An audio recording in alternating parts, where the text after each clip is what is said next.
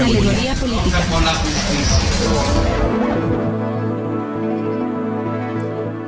Hola, bienvenidas y bienvenidos a Alegoría Política, un espacio de análisis político desde la universidad que busca dar voz a la sociedad civil organizada. Yo soy Frida Rivera. Y yo soy Ana Paula Vázquez. Un, sol, un saludo a todas las personas que nos están sintonizando en vivo a través de frecuencia TEC 94.9 FM y por internet en livestream.com slash frecuencia tech. Igualmente un saludo a todas las personas que escuchan los programas grabados a través de nuestro canal de YouTube Alegoría Política. Estamos muy contentas en que el programa de hoy, a una semana de conmemorar el Día Internacional de la Eliminación de la Violencia contra las Mujeres, nos acompaña la maestra Ana Catiria Suárez, abogada penalista y activista por los derechos humanos, quien es la autora del libro En Legítima Defensa. Buenas tardes, maestra. Hola Frida y Ana Paula, muchísimas gracias por esta invitación. No, hombre, muchas gracias por darnos de su tiempo. Este, y antes de empezar, nos gustaría, ¿cómo le gustaría que nos refiriéramos a usted en esta entrevista? Como tú quieras, como Ana. Ah, bueno. así, así me llamo. Perfecto. Muy bien. Entonces, pues nada más para empezar, este, eh, queríamos saber si podíamos profundizar un poco el caso. Este, nos gustaría que nos platicara brevemente acerca de su libro para que todo nuestro auditorio pueda conocerlo. Este, sí. Bueno, les platico, esta es una historia real respecto a una defensa que llevé desde el año 2013, diciembre de 2013, y en este libro narro eh, como una bitácora de hechos lo que lo que sufrió Yakiri frente a sus atacantes y la defensa activa que se llevó em, tanto en la Procuraduría como en el Tribunal Superior de Justicia de, esta Ciudad de México y las trabas y las complicaciones eh, respecto a la no aplicación de perspectiva de género que se tiene, ¿no? Y la corrupción, los vínculos, etcétera. Entonces empiezo contándoles un poquito sobre los hechos, si les parece. Claro, adelante, por favor. En diciembre de 2013, Yakiri, una chica de 20 años en aquel entonces, eh, ella originaria de, Tepito, de la colonia Tepito, eh, tenía una pareja que se llama Gabriela, este, quien en aquel entonces tenía una chiquita de 8 años y ese día de diciembre, 9 de diciembre, esta chiquita le platicó a su mamá, Gabriela, que había sido abusada sexualmente por su tío paterno. Entonces, Gabriela le pide a Yakiri que la acompañe a iniciar una denuncia en la Procuraduría Capitalina en la colonia Doctores. Acude Yakiri, después de trabajar, se traslada en el metro, eh, la estación Doctores, y es ahí donde al bajar para encontrarse con, con su pareja, para ir a la Procuraduría es interceptada por dos sujetos de apellido Ramírez Anaya en una motoneta que se usa comúnmente en estas áreas de la ciudad con un alto grado de, delincuencia, de robo de autopartes y narcomenudeo. Estas motonetas eh, son, son comunes en esta, esta forma de operar de, la delincuencia en, nuestra ciudad. La suben a esta motoneta la llevan a un hotel de paso, evidentemente a punta de cuchillo, amagada, y la meten a, la habitación 27 en este hotel, Hotel Alcázar, y entre los dos sujetos eh, la golpean, la desnudan, la tocan y abusan de ella sexualmente de la manera más ruin que se puede tocar el cuerpo de una mujer. Ella, en legítima defensa, con la misma arma que había sido amagada, eh, logra cortarle el cuello a uno de sus atacantes. El otro había salido de la habitación unos minutos antes, eh, según él en su declaración, a lavar una virgencita, porque ya iba a ser el 12 de diciembre, ¿no? Sí, no puede Entonces, Eh, cuando logra cortarle el cuello a la altura de la yugular, este otro sujeto empieza a desvanecerse, se da cuenta que está perdiendo mucha sangre y sale corriendo en la misma motoneta eh, en que la habían trasladado en sentido contrario de la calle. Yakiri sale tras ellos pidiendo auxilio, desnuda, llena de sangre. Se encuentra con la apatía de, la gente que trabaja en, el hotel. Le dicen, muchachita, ya no nos estés dando problemas, ¿no? Sí, increíble. Ve, límpiate la sangre y lárgate de aquí. Entonces, como puede, logra ponerse algo de ropa y sale en busca de ayuda, pensando que nuestras autoridades cumplirían con su obligación y se encuentra con dos policías judiciales sobre la vía pública. Eh, después se da cuenta que son judiciales, pero en ese momento al pedir ayuda ellos llaman a otra mujer policía que se llama Reina Romano.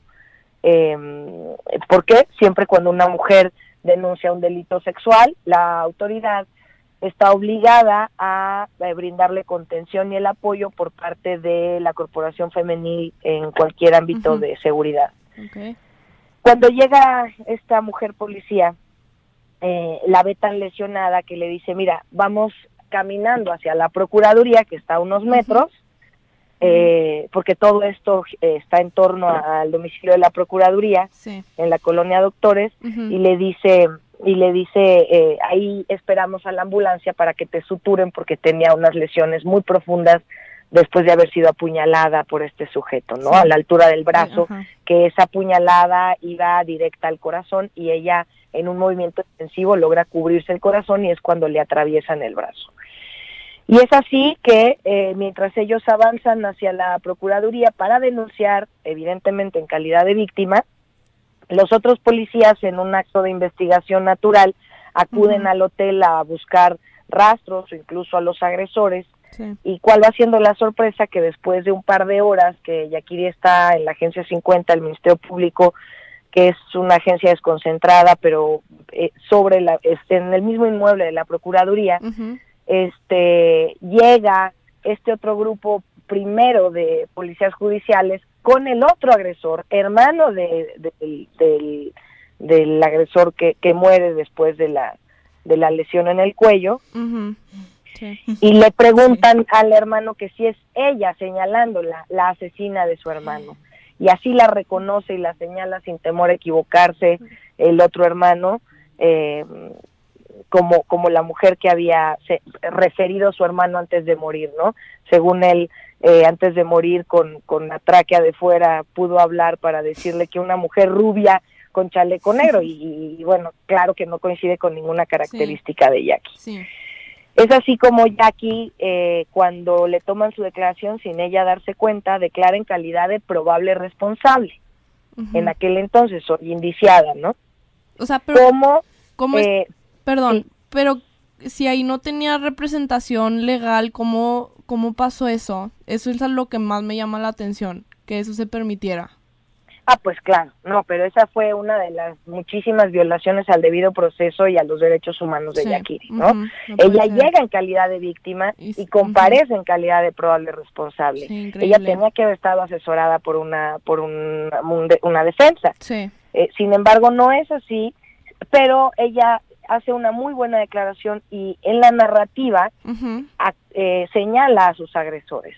Con lo cual, la autoridad tenía la obligación de generar otra carpeta, otra averiguación previa, aunque se quedara la imputación del hermano, ¿no? Pero ella también estaba denunciando. Nunca se le reconoce la calidad de víctima. En menos de 48 horas, eh, a una velocidad este que, que me pues, sorprendente para la forma de trabajar de la procuraduría este la consignan a Santa Marta Catitla por homicidio calificado y la calificativa se le imponen porque inventan, fabrican que Yakiri es amante eh, de, su agresor, el, el, que pierde la vida, y este y le fabrican un concubinato evidentemente inexistente y con eso se da el agravante por la confianza que se supone que hay entre los cónyuges, ¿no? Este, o concubinos. Eh, de ahí, pues ya todo es un, martirio para Yakiri. Cuando llega al reclusorio, la intentan matar por 30 pesos.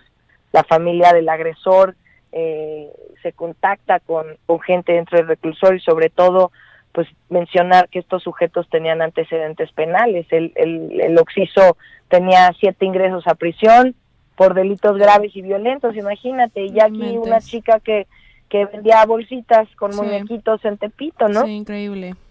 El fisicoculturista con uh 1,87 metros de estatura, ella de 1,58, él con 90 kilos de peso y ella con 49, entonces podemos ver la desproporcionalidad en la fuerza de uno con otro, ¿no? Exacto. Y además, pues las lesiones que tenía Yakiri en el cuerpo. Sí, porque... Cuando... Sí, perdón, adelante.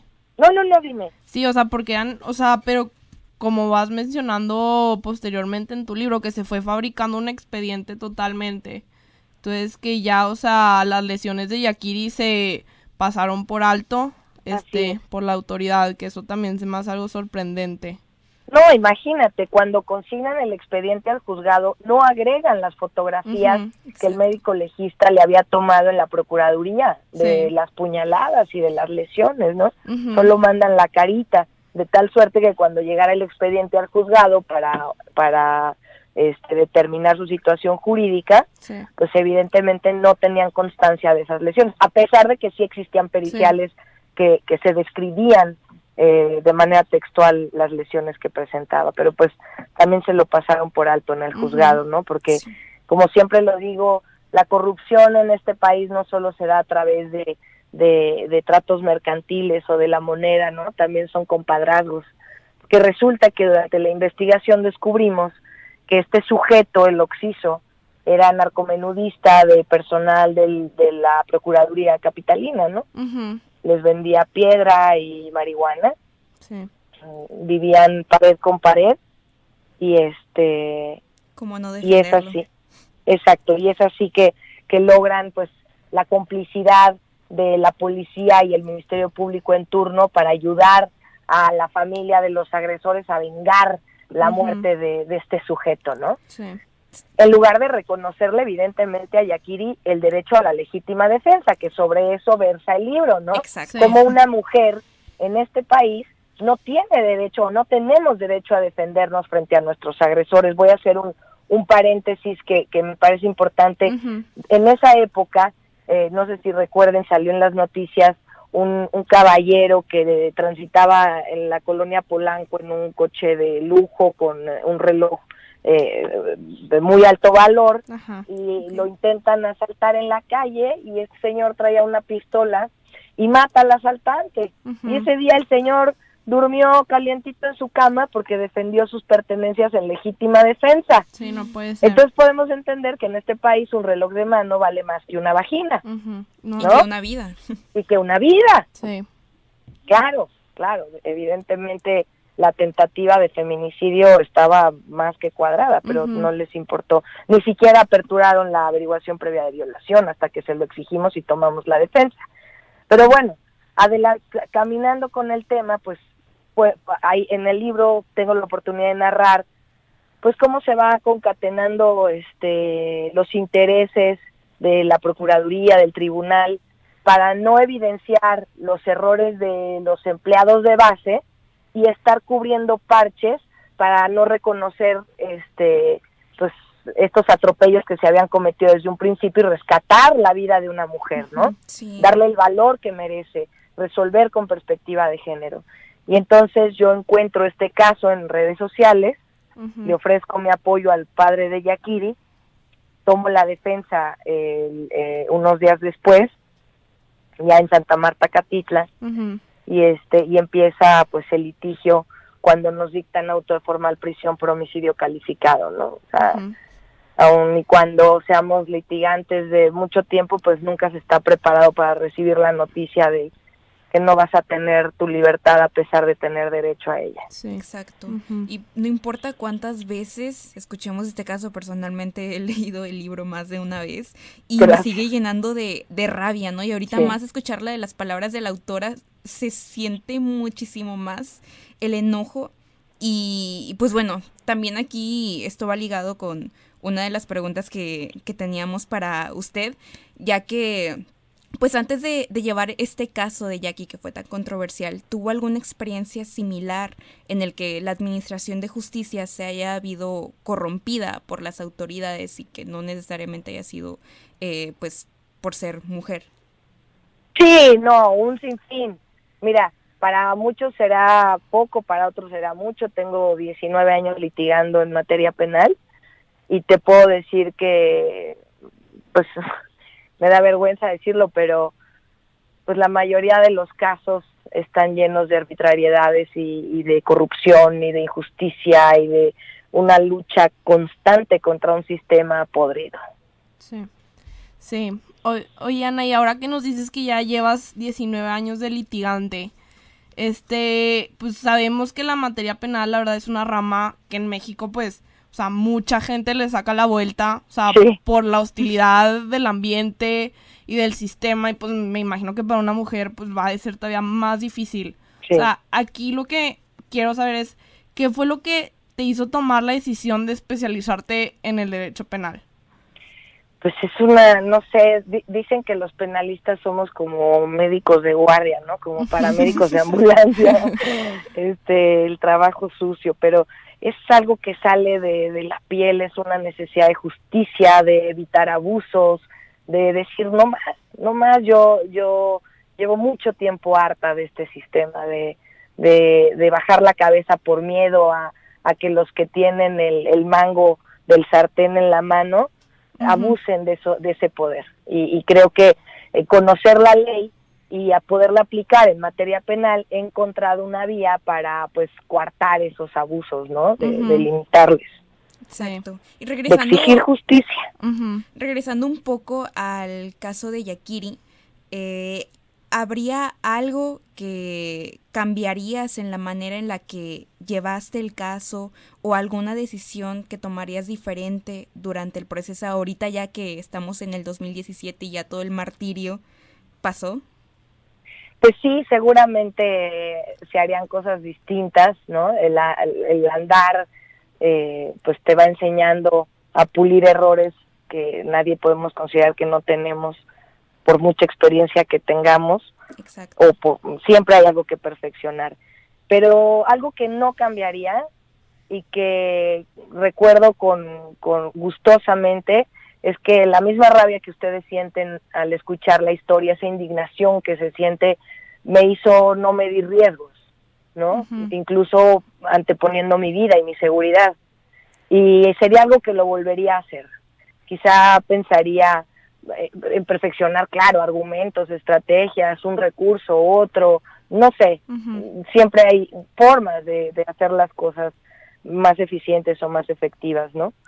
Pero pues creo que como, como se hizo, se hizo honestamente desde, desde la necesidad de valorar la vida de Yakiri como mi vida misma, porque así es como yo les suplicaba o les mendigaba a las autoridades justicia, ¿no? Diciéndoles que su vida no valía más que la vida de Yakiri, que sus puestos públicos no valían más que la libertad de Yakiri, ¿no? Sí. Y ahora que mencionas eso lo de lo de medir los riesgos, o sea, y lo cómo se nota, o sea, tu búsqueda de justicia siempre, la verdad que me gustaría añadir que cuando yo leí el libro, o sea, me impresionaba cómo a veces tomabas unas decisiones que yo digo, o sea, actuabas de una manera, por ejemplo, en uno de los atentados. Que llegaste a tu carro y estaba así todo abierto y había un guardia que, o sea, que vio todo lo que pasó y no te contestaba. No, me, este pongo chinita, me dices y me da una ra que lo agarré del chaleco y le dije, pues si nos vamos, nos vamos los sí, dos. Pero, o sea, yo lo leí y podía casi casi que escuchar tu voz, imaginármelo así sin un, gra o sea, a lo mejor con miedo, pero con un coraje y una valentía impresionante, la verdad. O sea, Híjole. Sí. O sea, yo creo que ahí el valor que le quitan a algunas mujeres, o sea, tú lo tuviste como por miles. O sea, por muchas de las mujeres que se, que se quedan sin voz y sin fuerza por, o sea, por el trato de este sistema horrible, o sea, ahí lo tuviste. Y también, o sea, cuando el juez Ávila Negrón, cuando dijo que te vio pagándole Dale dinero a las chicas. Sí, increíble. Y tú le contestaste a un juez, o sea, wow, mi es Que eso es lo que te digo yo creo que e, siempre he dicho que los estudiantes o las universidades son los semilleros para, para poder generar litigantes o profesionistas de otra calidad. ¿Yo por qué voy a, a, temerle a la autoridad que no me está respetando como ciudadano? Porque él tiene derecho de mentir, de sobajarme, de, de, denunciarme hechos falsos y yo a él no. Yo creo que el respeto se gana, ¿no?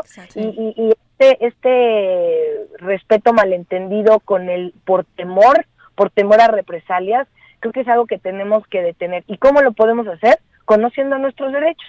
Yo sabía que en la, audiencia, si él me denunciaba, pues yo también lo denuncio a él. ¿Por qué no?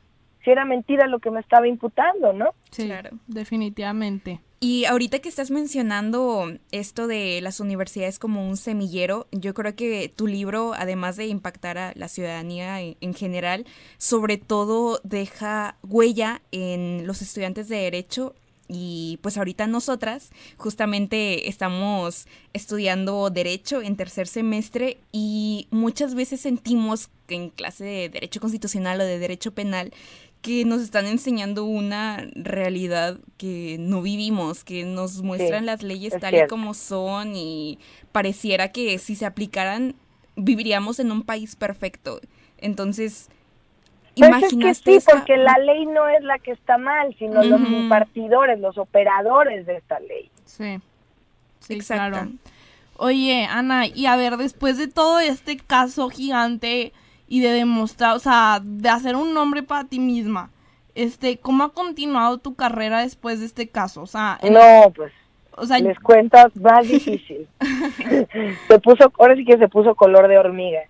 Las represalias de hablar con la verdad han sido catastróficas. Eh, represalias a nivel de profesional, en donde las autoridades eh, me han amedrentado y han, llevado a cabo esas amenazas bloqueándome la oportunidad de acceder a la justicia y que no solo me afecta a mí, sino a la gente que, que confía en mi representación y no les dan oportunidad de acceder a la justicia, ¿no?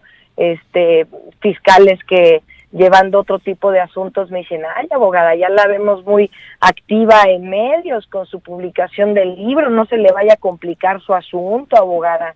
Ya vemos que usted es muy comunicativa, ¿no? Sí, no, pues pareciera que que es, está mal hablar con la verdad, pero no está mal hacer lo que hacen ellos. Pareciera que yo soy la que tengo que sentir vergüenza por haber hablado con la verdad y ellos no avergonzarse de cómo se conducen. Sí, pues sí, es una, es una afrenta constante con ellos, ¿no? Pero bueno, pues supongo que si vamos picando piedrita, llegará un momento en el que el camino sea un poquito más liso para, para, este, para ustedes. Sí, muchas gracias.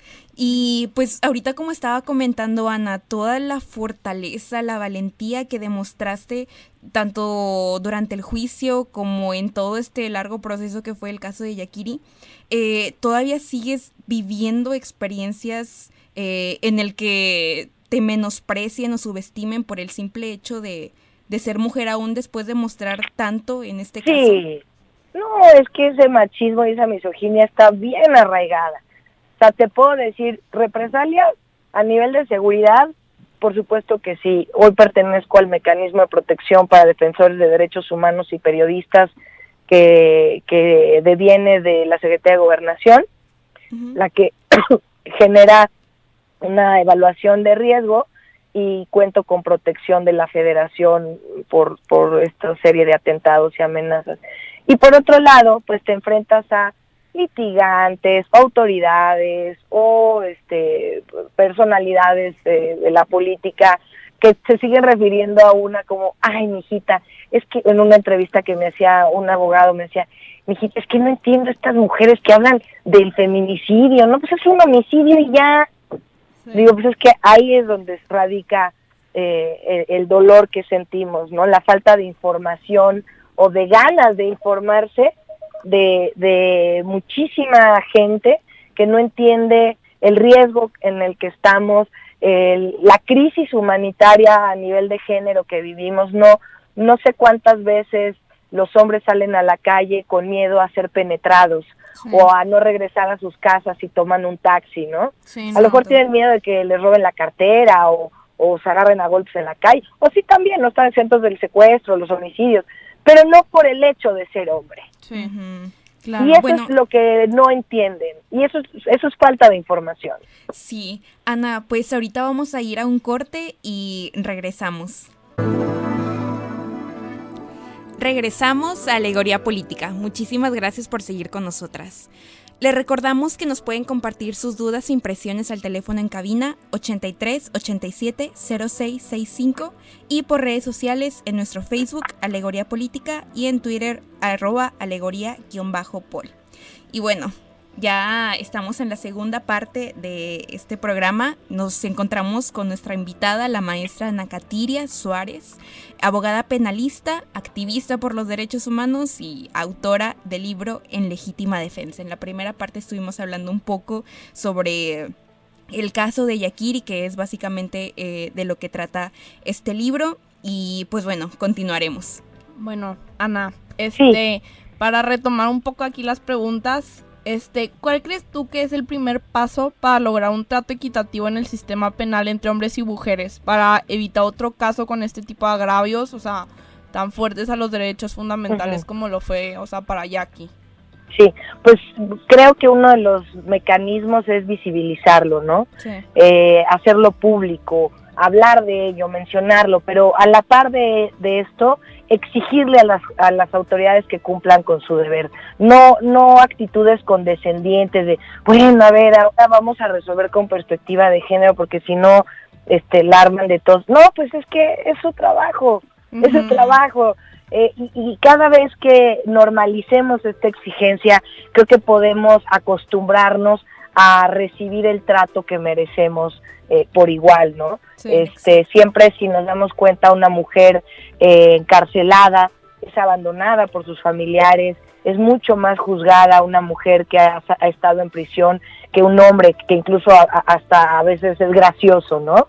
Que haya librado a la justicia después de haber cometido un fraude, pero una mujer ratera es eh, señalada como la peor mujer, la peor madre, como si se le condenara a la mujer a esta perfección y al hombre siempre en un sentido mucho más blando. Exacto, sin dudas existe un trato desigual para hombres y mujeres dentro del sistema penal y pues en toda nuestra sociedad en general.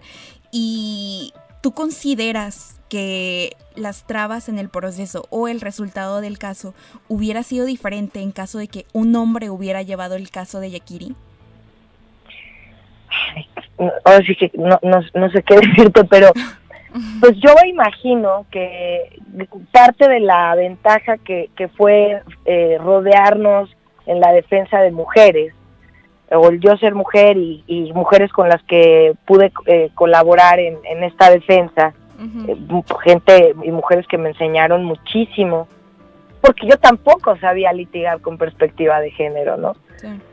Lo hacía instintivamente. sí pero creo que eh, la empatía que podemos generar en estas defensas, si bien nos deviene de manera natural, tampoco tendría que ser ajena a los hombres, porque antes de ser mujer u hombre somos seres humanos. Entonces la injusticia por perder la libertad eh, ante un atropello de esta naturaleza, pues tendría que eh, agraviarnos de igual manera a hombres y a mujeres. Pero seguramente hubiera sido un trato distinto. De entrada, supongo que el presidente del tribunal, Edgar Elías Azar, no le hubiera tocado la entrepierna al abogado y le hubiera propuesto ser su amante para hablar del asunto de Yakiri como me lo hizo a mí. Sí, no, increíble. Este, oye Ana, ¿y, crees que hubiera sido diferente eh, si el caso de Jackie hubiera sucedido después de que se haya establecido la reforma al nuevo sistema penal acusatorio? O sea, ¿crees que esta reforma hubiera actuado de cierta manera a favor tuyo o en contra? ¿Qué, qué opinas? Fíjate que quizás sí. Hoy el control de, observación en las detenciones es mucho más estricto. Okay. Y eso sí beneficia al detenido, ¿no? En ocasiones puede afectarnos porque pues nos damos cuenta que, que la falta de pericia para los integradores o para la policía para eh, detener a una persona y no violentarle sus garantías, pues genera impunidad, evidentemente, ¿no? Pero en otros casos, pues le permite a, una persona que ha sido detenida de manera arbitraria poderse defender de manera más contundente frente a estos excesos. eh, entonces, ya después de haber platicado acerca de todos los hechos que ocurrieron en el caso de Yakiri, ¿qué nos podrías decir que fue lo que más aprendiste después de que todo esto concluyó y que liberaron a Jackie? A perder el miedo, a saber que, más bien a corroborar una y otra vez que la información es tu mejor herramienta, que conocer tus derechos te hace fuerte frente a cualquier situación, ¿no? que, que sí se puede, que, que, que, de, que de exigir tus derechos se obtienen libertades y se recuperan vidas. Eso, eso aprendí, que sí se puede, que no, que, que, la, que la maldad no puede ser mayor al derecho a una vida digna y libre de violencia. Porque en una parte, me acuerdo que leí en tu libro que Jackie en una entrevista dijo, este, como dice mi abogada, si yo hubiera sabido mis derechos, esto no hubiera pasado. Ah, y mira, no, no la privación de la libertad ni la violación, eso no, no, podemos evitarlo por conocer nuestros derechos, pero sí una parte del abuso de la autoridad, ¿no? Desde el principio. Sí, o sea, la tristeza de la deshumanización y la violencia que vivimos no la podemos eh, tapar el sol con un dedo solo por conocer nuestros derechos, esto es, va más un problema social, pero de los abusos de la autoridad sí creo que eh, muchísimas ocasiones la autoridad se pone a hacer su trabajo cuando se le dice yo sé cuál es tu obligación. Sí. Oye Ana, y en tu libro también mencionas que antes de llevar el caso de Jackie ya habías trabajado con otros casos pro bono. Sí. Entonces, ¿estos casos tuvieron el mismo impacto en tu persona que el caso de Yakiri o qué nos podrías hablar al respecto de estos? Pues eh, como la sensación de injusticia, el ímpetu de defensa, por supuesto que sí. Evidentemente el tema mediático pues me puso en, en, el foco o en el ojo del huracán y esa sí ha sido una experiencia que nunca imaginé, jamás eh, eh, planeé que este asunto se hiciera mediático, fue como una ola y más bien fue aprendiendo a transitar en ella. Y este y, pues eso tuvo un impacto en mi persona en mi personalidad en mi forma de trabajar y, y, también de, de, enfrentarme a las autoridades desde otro lugar.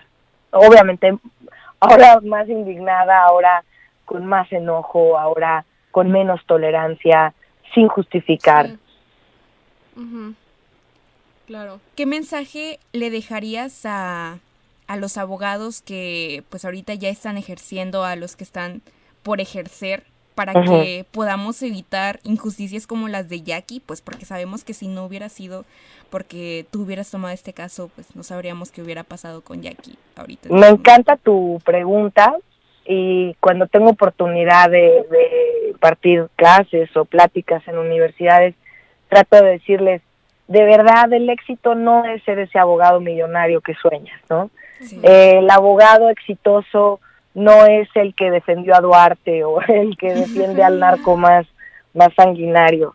Eso no nos hace exitosos, que, que llegamos a una etapa en esta sociedad en la que tenemos que ver un poquito más allá de, de la riqueza económica. Y claro que siempre se vale avanzar económicamente y, tener una seguridad, pero eso no es el éxito. Eh, la satisfacción de ser abogado, de, de estar comprometido con la verdad y la justicia es invaluable. Y creo que cuando lo palpas, cuando lo pruebas, eh, creo que la inercia de seguir en ese lugar, este, pues te permite ir por la calle con la frente en alto. Sí, yo creo que tocaste un punto muy importante porque muchas veces he sentido que las universidades se enfocan mucho en pintarnos ese estereotipo de cómo deberíamos de ser como abogados que ganando mucho dinero, trabajando en despacho, tomando casos acá súper exitosos y todo esto, eh, pero dejan mucho de lado esto, este lado social. La parte que humana. También, que también es muy importante.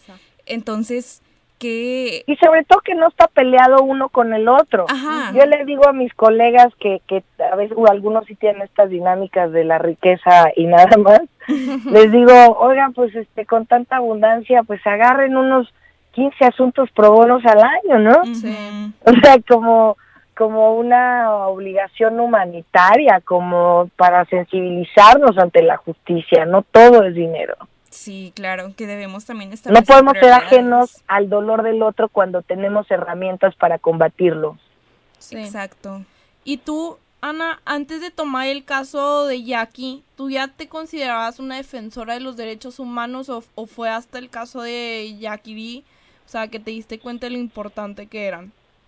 Mira, sí los defendía sin saber que yo era defensora. O sea, para mí era intrínseco el ser penalista y abogada y alegar eh, los derechos humanos y pelear por ellos. Después, eh, echando un ojito al pasado, me di cuenta que tenía todo este tiempo este, peleando y defendiendo derechos humanos, ¿no? Y entonces así es como eh, me ubico en este sentido que pues te da otras aperturas y otra visión para poder ejercer la profesión como defensora de derechos humanos. En la primera parte nos estabas tocando un tema muy importante que es sobre la motivación que tuviste, ¿no? Que esta rabia, este coraje que te ayudaba para continuar con el caso. Sin embargo, muchas veces eh, el coraje puede traer como consecuencias negativas como positivas. Entonces, ¿qué fue lo que hizo que tu camino se fuera por el lado positivo si en algunas ocasiones esa misma rabia eh, te llevó consecuencias negativas? Pues la ley, o sea, el coraje que, que te sentía, sabía que la forma de combatirlo pues no era ir a pegarle al procurador, que, ganas no faltan, ¿no? Claro. Sino sino saber que mi recurso lo tenía en las manos y era, eh, yo no podía cometer errores jurídicos porque sabía que la represalia era ellos justificar su mal actuar con una mala defensa. Entonces tenía que ser eh, pues muy pulcra y muy técnica la defensa para que ellos no tuvieran forma de justificar este actuar, ¿no? ¿Y, ¿Y cómo pudiste lidiar con esa presión? O sea, porque yo no me imagino teniendo en mente todo lo que está en juego y aún así, o sea, trabajar bajo presión tan impresionantemente, el no cometer un error procesal, o sea, porque las tenías casi que todas en contra. O sea, todas. Sí. Entonces, o sea, ¿qué era lo que te mantenía así? Lo que no te distrajo, o sea, era lo de tener en mente siempre que querías liberar a Jackie o también estabas consciente de, o sea, de lo que significaba este caso, o sea, tanto para activistas como para grupos feministas, o sea... No, eso no lo pensaba, lo que pensaba era que un paso atrás ni para agarrar vuelito, pensaba en que Yakiri tenía que estar afuera, o sea, no importaba hasta qué, qué puertas tuviéramos que tocar, y por otro lado sabía que si que si agachaba la cabeza podía ser el fin de mi carrera. Y todavía sigues llevando una relación con Yakiri porque pues por este libro se dio muchísima exposición mediática al caso y hemos visto que has estado en diversas universidades, en ferias de libro y todo esto y también nos gustaría saber un poco de cómo ha continuado la vida de Yakiri después de este horrible suceso. Sí, pues eh, también en el libro cuento cómo después de que obtuvimos la libertad de Yakiri, que, que está interesantísimo eh, cómo se reclasifica el delito de homicidio calificado a el ejercicio de la legítima defensa, pero con exceso, ¿no? Este mm, después de eso el proceso siguió en libertad, obtuvimos la libertad pero caucional porque alegamos una excluyente de responsabilidad, pero la autoridad pues eh, mediocremente nos concedió el hermosísimo favor de solo darnos la legítima defensa, pero con exceso. O sea, te defendiste, pero mucho te defendiste ya mucho, oye. Y ahí es donde le estaban dando la multa, ¿no? Ah, la 487 mil pesos, imagínate, y a Duarte 58, ¿no? Una niña que gana 3 mil pesos al mes. Pero bueno, el caso es que cuando sale de, de prisión, la invito a, a, unirse al despacho y a formar parte activa de su propia defensa para que entendiera lo que implicaba lo que estábamos haciendo y, lo importante que era que ella supiera eh, cómo defenderse y se empoderara y que no fuera señalada como esta asesina drogadicta, ¿no? Claro, porque toda la exposición de los medios era mucha y había personas que estaban convencidas de que Jackie era una asesina. No, y oye, bueno, y sí, yo también sería una asesina si me tratan de matar, solo que hay que ver las razones. O dicen, es que este encontrar, es que era narcomenudista. Bueno, aunque seas narcomenudista, pues no te tienen que violar y matar, ¿verdad? Que la autoridad te tenga y te ponga en la cárcel por infringir la ley. Sí. Este, no, pero pues a mí también lo que se me hizo increíble fue... O decían es que eran amantes. Sí, ajá, eso, de, no, no cambia el hecho. O sea, Exacto, entonces un papá no viola a su hija, un, un esposo no viola a su mujer, un abuelo no viola a su nieto, es que se conocía, pero ¿y eso qué? Sí, sí. Y, y también con eso, o sea, que se le, que se le, o sea, que se pasó lo de como de legítima defensa porque le cortaron el brazo. O sea, y como decías en varias conferencias y en tu libro, o sea, entonces hay que agradecerle casi. Ah, sí, porque la legítima defensa la establecen a partir de la lesión en el brazo, no de la violación. De hecho, es muy importante este punto que tocas porque al día de hoy la averiguación previa de violación sigue sin resolverse. sigue sin resolverse, la legítima defensa se acredita por la lesión en el, el brazo y, y, eliminamos el exceso porque las 14 puñaladas con las que apareció el cuerpo, como yo le llamo en el libro, la decoración del cuerpo, este, pues no pudieron acreditar que se las hubiera hecho Yakiri, ¿no? Sí. Claro.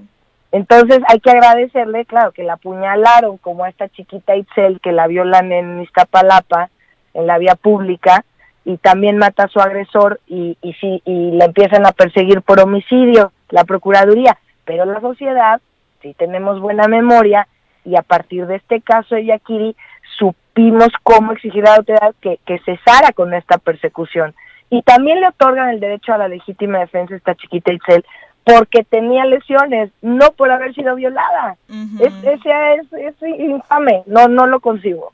sí, yo creo que de las cosas que más me impactaron ya después de terminar de leer todo el libro es cómo por el mismo ego de la autoridad de no querer admitir su error, fue que fabricaron toda una historia enorme, como ahorita estaban platicando, de que si eran concubinos, si era su amante, si era una prostituta, todo esto, todo para ir en contra de Yakiri, que pues ella apenas acababa de, ingresar.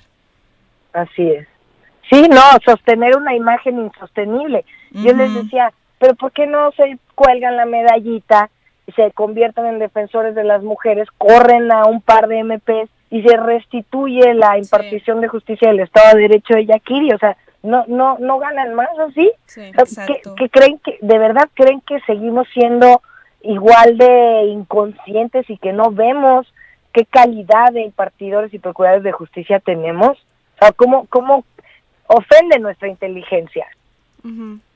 Sí, o sea, casi casi que un insulto, literal. Eh, sí, es un insulto a nuestra, a nuestra inteligencia el que ellos quieran seguir aparentando una imagen que nadie les cree porque vivimos pues todos los días en esta ciudad, en este país.